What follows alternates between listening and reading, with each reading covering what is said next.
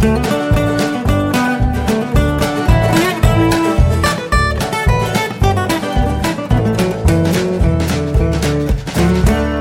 und herzlich willkommen zu Jörn Schars Feinen Podcast Episode 238.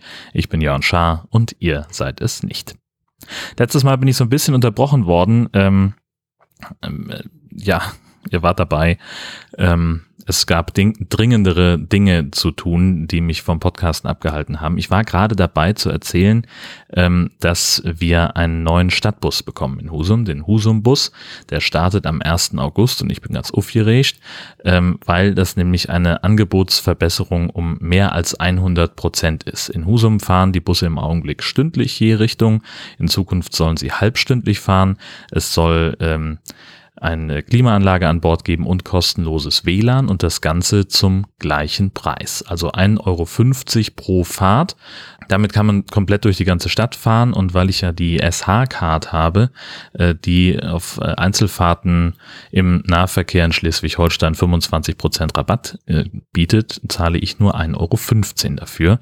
Ähm, das finde ich sehr, sehr großartig. Ähm, und es wird, das hatte ich glaube ich auch erwähnt, es werden die, die, diese schwachsinnigen Haltestellennamen, von denen ich bereits gesprochen hatte, die kommen weg. Es gibt neue Haltestellen. Und da setzt gleich das Kommunikationsdesaster dieses Unternehmens an.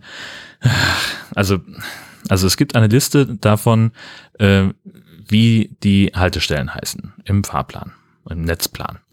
Und es gibt eine Liste davon, wie viele Haltestellen wegfallen. Darauf sind aber ganz offensichtlich nicht alle enthalten.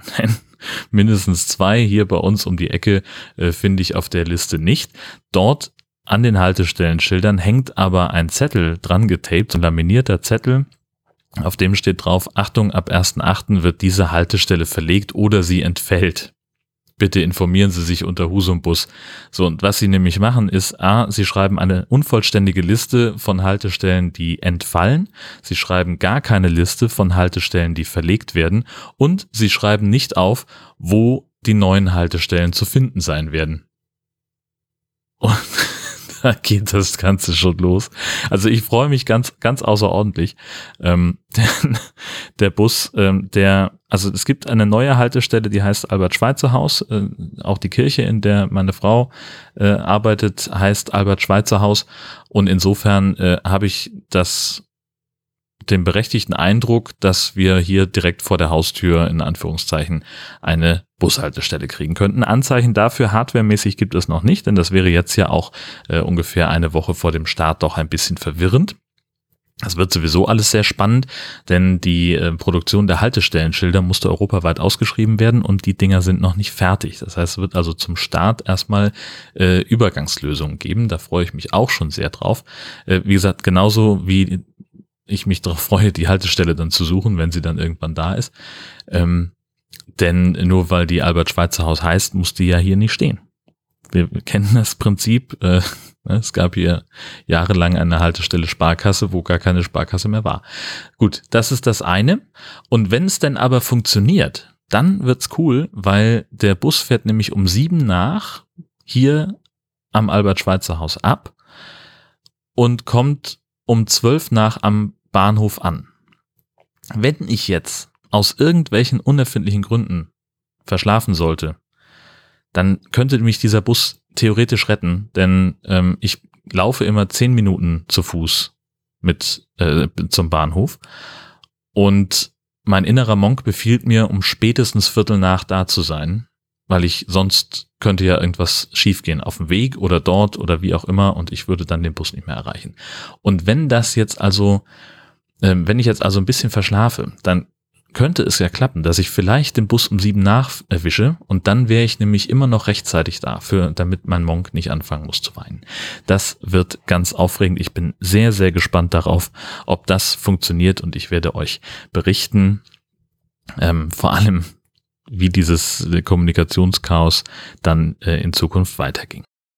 Dann wollte ich euch gerne erzählen von neuem Podcast-Equipment in der Casa Shasa. Ähm, ich habe mir nämlich äh, mit einer äh, Kollegin meiner Frau mich besprochen, äh, mit der wir uns ganz gut verstehen. Ähm, und äh, die wird auf den Husumer Hafentagen den plattdeutschen Gottesdienst halten auf der Bühne direkt am, am Binnenhafen und ähm, dann gibt's aber zeitgleich am Außenhafen Seilziehen, so, so ein Tauziehen. Wettbewerb. Äh, ziemlich großes Ding, ziemlich großer Publikumsmagnet und sie hat sich jetzt überlegt, wir brauchen da eine Live-Schalte vom Tauziehen zum Gottesdienst auf die Bühne mit Moderator Jörn Schaar.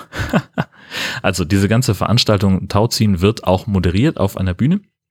Und ich soll jetzt aber zusätzlich da sein, sozusagen als Außenreporter des Gottesdienstes. Und da ähm, habe ich, haben wir also, habe ich überlegt, wie können wir das machen? Ich werde jetzt einfach so machen, dass ich auf gutes Wetter hoffe, Punkt eins, und dann da eine Studio-Link-Verbindung aufbaue zur Bühne. Das haben wir also mit unseren Notebooks schon mal getestet. Theoretisch funktioniert das.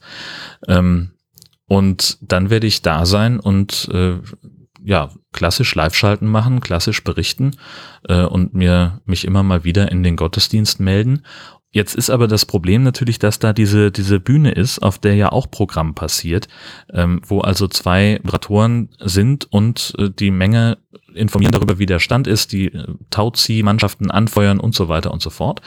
Und das ist natürlich ein bisschen ungünstig. Also habe ich mir überlegt, ich brauche ein Nahbesprechungsmikrofon. Ein SM58 habe ich mir dafür gekauft, dass wir auch einen dienstlichen Einsatz haben in lauten Umgebungen. Und das wird dann also mein Moderationsmikrofon sein, um möglichst Nebengeräusche so weit wie möglich auszublenden. Und das äh, Problem daran ist, wenn Nebengeräusche nicht da sind, hört man ja weder was vom Publikum noch von den Leuten, die da Seil ziehen. Also habe ich mir auch äh, in einem Akt der Unvernunft ein Rode NT3 gekauft, ein Richtmikrofon in einem Windkorb mit einem Puschel. Und äh, das wird äh, dann also so aufgestellt, dass es äh, in erster Linie die Leute auffängt, die da Tau ziehen und möglicherweise, also das geht auch relativ stark noch, also jetzt nicht so super doll gerichtet. Äh, man hört das auch im 90-Grad-Winkel noch, das habe ich auch schon ausprobiert. Aber äh, der Fokus, quasi der, der Fokuspunkt, wenn du so willst, Gibt es das beim Audio eigentlich? Ich glaube nicht. Der Sweet Spot, äh, der wird dann auf den Leuten liegen, die da Tau ziehen. Und das wird alles sehr, sehr spannend. Ich bin echt aufgeregt, ob das tatsächlich funktioniert. Auch darüber werde ich euch berichten. Äh, Hafentage sind Ende August. Ja, irgendwie Mitte, Ende August. Wie gesagt, ich erzähle euch davon. Ähm, gestern waren wir dann in Friedrichstadt beim Lampion-Fest. Das ist ja, äh, war ja auch schon häufig Thema. Äh, das ist ja, Friedrichstadt ist ja so dieses Holländerstädtchen. Äh, da sind ganz viele äh, Wasserbauer aus den Niederlanden angesiedelt worden, weil das mal Hafenstadt werden sollte, bla bla bla. Und ähm, die haben sich äh, dann gedacht, oh Mensch, da bauen wir hier auch ein paar schöne Grachten in die Stadt, ist doch schön. Äh, und dementsprechend gibt es jetzt halt so, so ein paar ja, Wasserstraßen, die Friedrichstadt, äh, die, die Altstadt durchziehen. Und dort jedes Jahr ist dann eben Stadtfest auf dem Marktplatz mit am Samstagabend dann dem Lampion Corso, also teils selbstgebaute, teils geschmückte Boote mit ganz viel LEDs und kreativen Ideen und lauter Musik im Regelfall fahren dann einmal so kreuz und quer durch die Gracht. Und das ist tatsächlich ein, immer wieder ein, ein Erlebnis. Wir hatten dieses Jahr sogar eine, ein Boot dabei, die hatten eine Liveband, eine Rockband, die da äh, gespielt hat. Äh, dann gab's äh, Leute, die haben zum 50-jährigen Mondlandejubiläum haben sie einen Space Shuttle nachgebaut, wo also auch wirklich zwei Astronauten drin saßen, die dann die, die Ladeklappe aufgemacht haben und dann rauchte und qualmte und dampfte das hinten aus dem Triebwerk. Äh, vorne und das Ganze wurde dann geschleppt von einem als Star Wars geschmücktem Boot mit einem kleinen R2D2 Helium Luftballon und äh, Obi-Wan Kenobi und äh, Darth Vader, die mit Laserschwertern da standen und fochten. Und das waren tatsächlich waren einfach zwei Typen, die mit so Spielzeug äh, Kostümen und und Spielzeug Laserschwertern angetan äh, die ganze Zeit da gefochten haben. Das war wirklich ein Highlight. Ich habe ein paar Fotos gemacht und bei, bei Twitter verdingst. Ich werde euch gucken, werde gucken, dass ich den Tweet einbinden kann.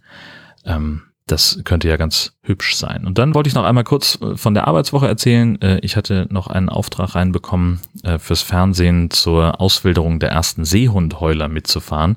Ähm, Seehunde haben ja äh, die Geburtsmonate so Juni, Juli, äh, wo sie ihre Jungen kriegen auf den Sandbänken. Und wenn es dann ein bisschen stürmisch ist oder es andere Einflüsse gibt, dann kommt das schon mal vor, dass ähm, Muttertier und Jungtier sich verlieren.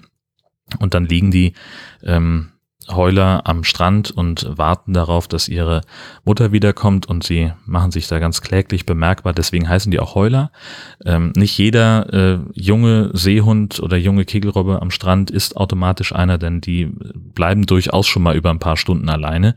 Aber irgendwann ist halt der Punkt, wo äh, klar wird, okay, hier die Mutter findet den Weg zurück nicht mehr oder ist irgendwo, was weiß ich wie, aus welchen Gründen kommt sie jedenfalls nicht zurück. Und dann äh, werden die Viecher in die Seehundstation nach Friedrichskoog gebracht. Friedrichskoog ist in Dithmarschen und ist die einzige Aufzuchtstation in Schleswig-Holstein, die berechtigt ist, Heuler aufzunehmen und äh, die dann entsprechend zu versorgen und aufzupäppeln. Und ähm, dann geht's halt danach, es geht tatsächlich nach, nach Gewicht und Gesundheitszustand. Äh, das heißt, ein Heuler muss also 25 äh, Kilo mindestens wiegen und gesund sein. Das wird von einem Tierarzt überwacht und dann darf der ausgewildert werden. Und zu so einer Ausbildungsfahrt bin ich jetzt also mitgekommen. Fängt immer so an, dass wir dann mit allen Kamerateams und Fotografen, die dabei sind, erstmal zum Auswilderungsbecken hinstapfen. Dann werden die verladen in Plastikboxen, kommen in einen Sprinter und dann fahren wir alle zusammen im Konvoi zu der Stelle, wohin sie ausgewildert werden sollen. Und äh, ja, ich habe äh, hab davon getwittert, dass ich da sein würde. Und ähm, das erste, äh, die erste Reaktion, die kam, war, pass auf deinen Hut auf.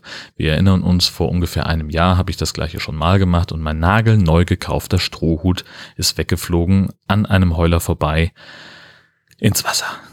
Und zum Glück war jemand so freundlich von der Seehundstation, der eine Warthose anhatte, der ist gleich hingegangen, hat den rausgeholt. Ich hatte den schon wegschwimmen sehen. Aber ich hatte Glück, äh, es war alles gut. Ja, und dieses Mal war es dann ein bisschen anders. Wir sind mit dem Schiff rausgefahren ins Wattenmeer und äh, dann wurden die also, äh, konnten die über Bord springen, die, die äh, Seehunde. Äh, das haben sie mehr oder weniger freiwillig gemacht. Einer musste wirklich äh, rein vom Boot abgelassen werden an der Schwanzflosse, äh, weil er nicht selber springen wollte. Da haben sie irgendwann gesagt, jetzt reicht es, rein mit dir. Ähm, ja, das war, das war tatsächlich mal wieder ganz hübsch. Äh, Cooler Augen TV. Der Beitrag ist natürlich inzwischen nicht mehr verfügbar. Und wenn doch, werde ich ihn verlinken. Und dann bleibt eigentlich nur noch eins, Wacken. Das geht jetzt ja dann auch am Montag los. Am Montagmorgen beginnt die Anreise. Auch für mich, äh, denn also ich werde zwar nicht äh, vor Ort sein, so wie im vergangenen Jahr, sondern ich werde ähm, erstmal noch im, im Studio sein und ein paar redaktionelle andere Dinge erledigen, die ich äh, so zu tun habe. Gegen Mittag dann mit dem Wohnwagen nach Wacken fahren und den schon mal abstellen, schon mal ein paar, paar Töne sammeln, Interviews machen, äh, mich vielleicht mit dem einen oder der anderen treffen, die schon da ist, mal gucken, ob das funktioniert und nachher noch ein ähm, Bericht für die, für die Nachrichten daraus zimmern für 17 Uhr. Und dann geht's für mich am Dienstag nach München. Dort steige ich in den sogenannten Metal Train ein. Das ist ein 750 Meter langer Sonderzug. Nee, 500 Meter lang, 750 Leute an Bord.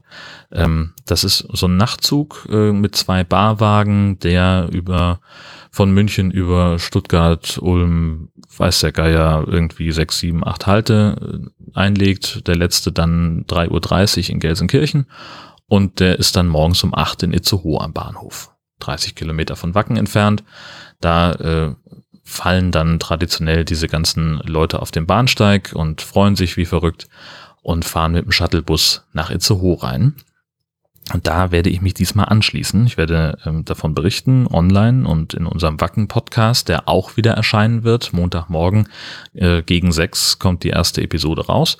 Ähm, da sind wir anders organisiert als im vergangenen Jahr. Äh, ist einfach eine, eine andere personelle Zusammenstellung. Ähm, ich werde mit der Ausgabe am Donnerstag einsteigen und bis dahin hört ihr zwei andere Kollegen.